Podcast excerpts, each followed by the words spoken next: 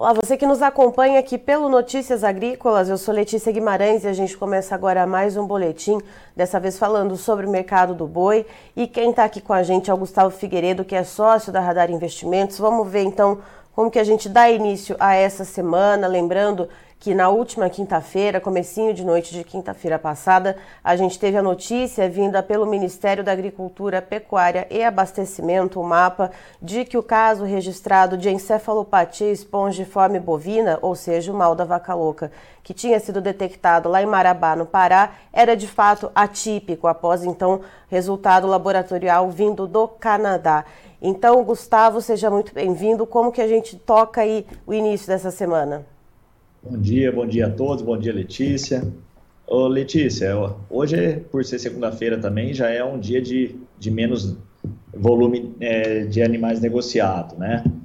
E com essa notícia agora da China por, é, da, em relação à vaca louca ser atípica, é a melhor notícia que a pecuária podia, podia ter, né? Se fosse um outro tipo de resultado, seria um caos, né, para todo o setor. Mas, graças a Deus, mais uma vez, não é, é atípico então, é, uma, é um ponto de comemoração. Porém, a gente volta para o mesmo cenário do final de ano, onde a gente aguarda mais uma vez a reabertura do mercado chinês, que já vem aí há praticamente todo ano a gente vem vivendo esse dilema. Enquanto a China não reabre o mercado, né, e a gente não sabe quando, pode ser essa madrugada, pode ser daqui 20 dias, daqui 15 dias, daqui 30 dias, 40 dias, aí só depende dela, né?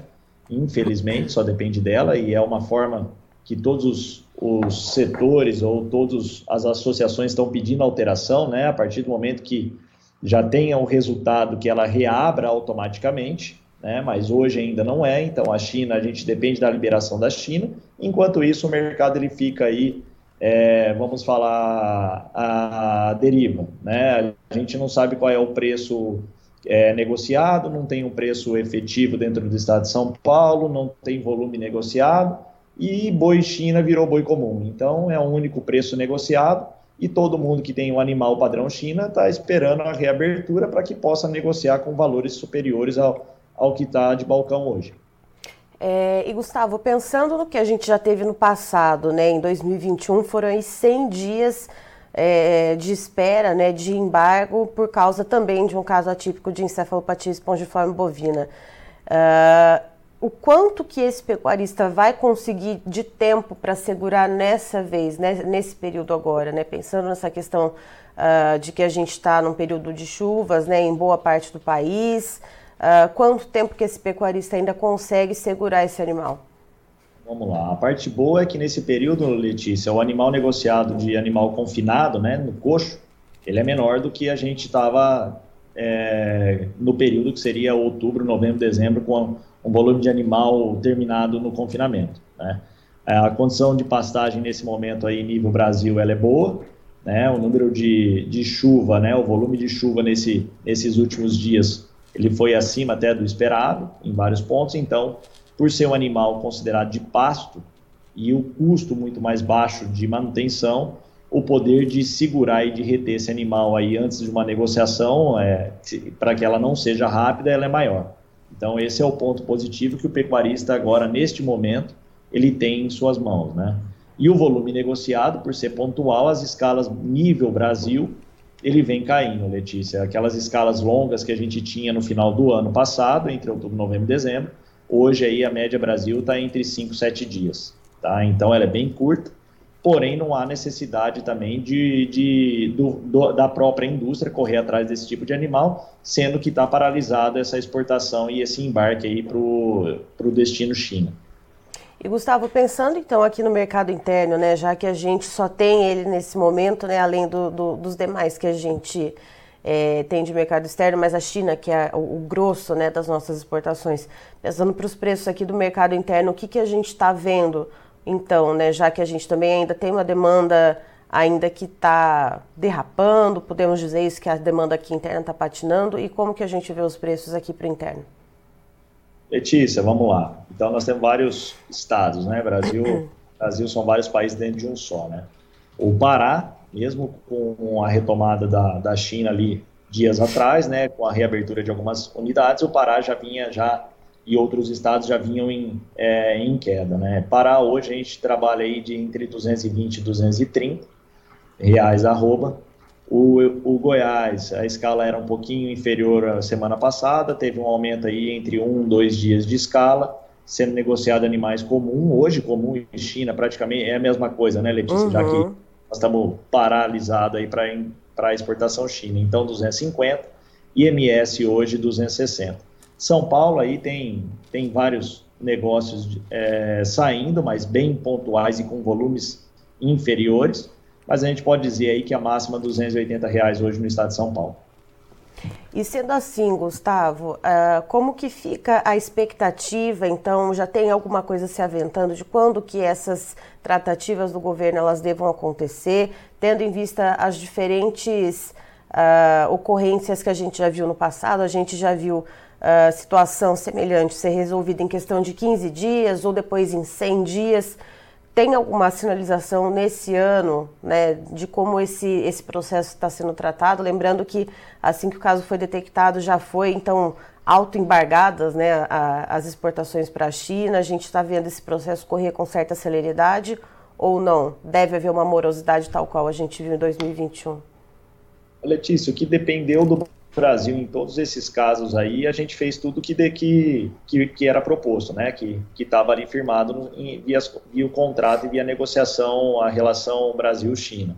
É, isso realmente vai de, depende deles agora e de questionamentos que eles fazem para a gente, e aí depende, eu acredito mais que são questões comerciais e não mais técnicas, né, Letícia? A questão técnica hoje o Brasil vem resolvendo com, com expertise, graças a Deus.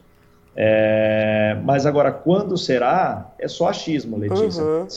Né? Depende deles. Porém, nós sabemos aí que o presidente Lula tem uma visita na China no final do mês de março, que pode ser que a reabertura seja ali, ou que eles segurem essa notícia, ou que eles segurem essa reabertura para que seja feito o uso desse, desse tipo de questão, seja feito de uma forma para política ser usada, né? ou não, não sabemos. Mas todo mundo, assim, pelas conversas internas, a gente acredita que vai ser mais, mais, mais acelerado do que a última vez que ocorreu isso, devido à necessidade e devido ao período que se encontra a, na China a questão comercial de carne. Carne subindo, não é bom politicamente para a China isso aí, né? A inflação interna pegando forte. E o período que eles estavam aí, final de janeiro, eles saíram da, da, das férias dele, né? Que é o, o período de feriado deles, onde eles ficaram um tempão sem comprar carne nossa, sem receber, é, vamos falar, uma quantidade de oferta necessária para suprir a necessidade interna deles. Então, sendo que eles estavam reabrindo o mercado nesse momento e teve a reabertura também da questão do, da, da Covid no país, onde é, a movimentação interna em restaurantes e retorno à atividade normal ocorreu bem agora, Letícia, a gente acredita que a necessidade por compra por um volume maior nesse período é, passa a ser necessário. Então, a gente não, não espera que isso é, ultrapasse aí os 30 dias para essa reabertura. Isso que eu ia te perguntar, Gustavo, né? Lembrando que a China, né, justamente que consome uh, o grosso da carne bovina nos canais de food service, hotelaria, uh, alimentação institucional, Uh, e pensando também né, que nesse ano, em questão de ciclo pecuário, a gente está aí se colocando junto da Austrália, né, no, no páreo aí das exportações em relação aos, aos demais países que estão num ciclo pecuário de menos oferta, uh, de que, que a China está recebendo né, carne bovina para conseguir pelo menos suprir um pouco dessa lacuna então deixada pelo Brasil nesses últimos, a gente já passou de 15 dias né, desse embargo. Uh, e o que, que, se espera, então, quando for retomada? A China deve dar, dar aquela estilingada na, nas compras aqui do Brasil? Como que a China deve vir? Oh, eu vejo assim, Letícia, eles, querendo ou não, até o dia 22 ainda tem carne no mar que, que vai ser recebido lá, né? Uhum. Então, é, na, na verdade, é, na, é nada mais, é uma paralisação comercial por um determinado período, e que isso aí, em questão de falta de proteína, não é mais o mesmo caso lá de 19 e 20, onde teve a, a, a peste da peste suína, né? Hoje eles já têm já uma, um, um, estoque de carne, de proteína lá que é menos dependente do que foi aquele período, né? Uhum. Então eles têm um período aí para negociar e querendo ou não a nossa arroba frente ao mundo ela é muito competitiva, né? Então não é não é um mercado onde eles vão ficar fora por muito tempo não. E acreditamos aí e esperamos que a retomada seja ó, o mais breve possível, antes até do final de março. Tá certo. Gustavo, muito obrigada pelas informações. Você, equipe aí da Radar, sempre muito bem-vindos aqui com a gente. Sempre agradeço o convite, estou à disposição sempre, Letícia. Um grande abraço, boa semana a todos. Obrigada. Tá, então, Gustavo Figueiredo, sócio da Radar Investimentos, nos trazendo as informações de como a gente vai dando início essa semana para o mercado do boi gordo. Então, ele conta que a gente está aí nesse, nessa, nesse sentido de espera, então, né, da reunião entre Brasil e China para saber quando que se vai destravar as exportações, portanto, uh, da carne bovina que vai ser enviada à China. Lembrando que lá no dia 22 de fevereiro foi então detectado um caso de encefalopatia espongiforme bovina, ou seja, mal da vaca louca, uh, lá no Pará, em Marabá, e desde então o Brasil já autossuspendeu as exportações para a China, o que faz parte do acordo comercial com o gigante asiático.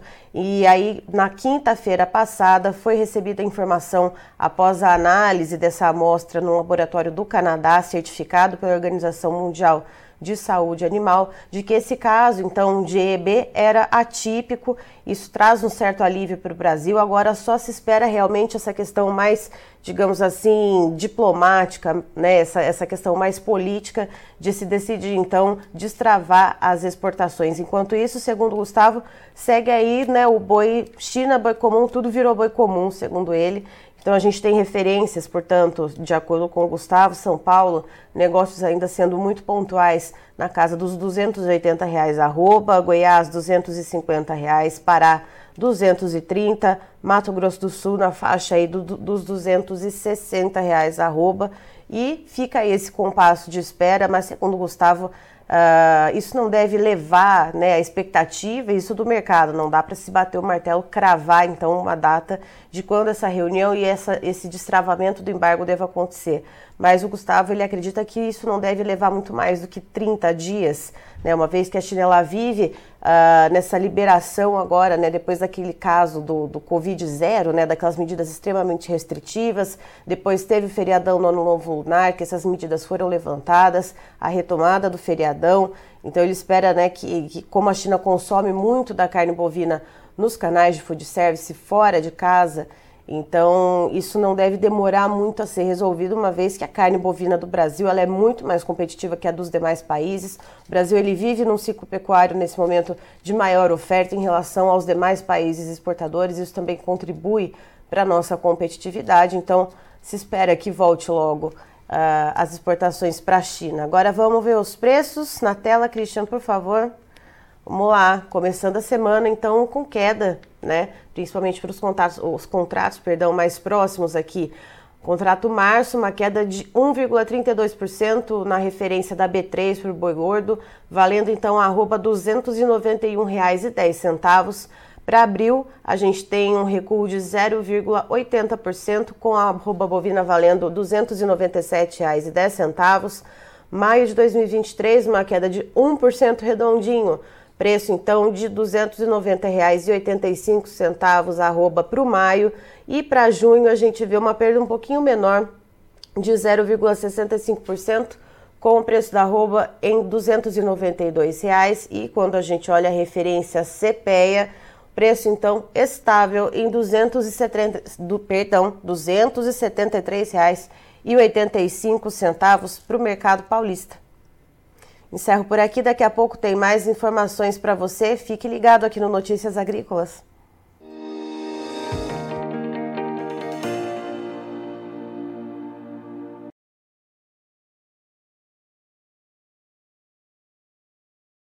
Participe das nossas mídias sociais no Facebook Notícias Agrícolas, no Instagram arroba Notícias Agrícolas e em nosso Twitter arroba Noteagri. E para assistir todos os vídeos, se inscreva no YouTube, na Twitch, no Notícias Agrícolas Oficial.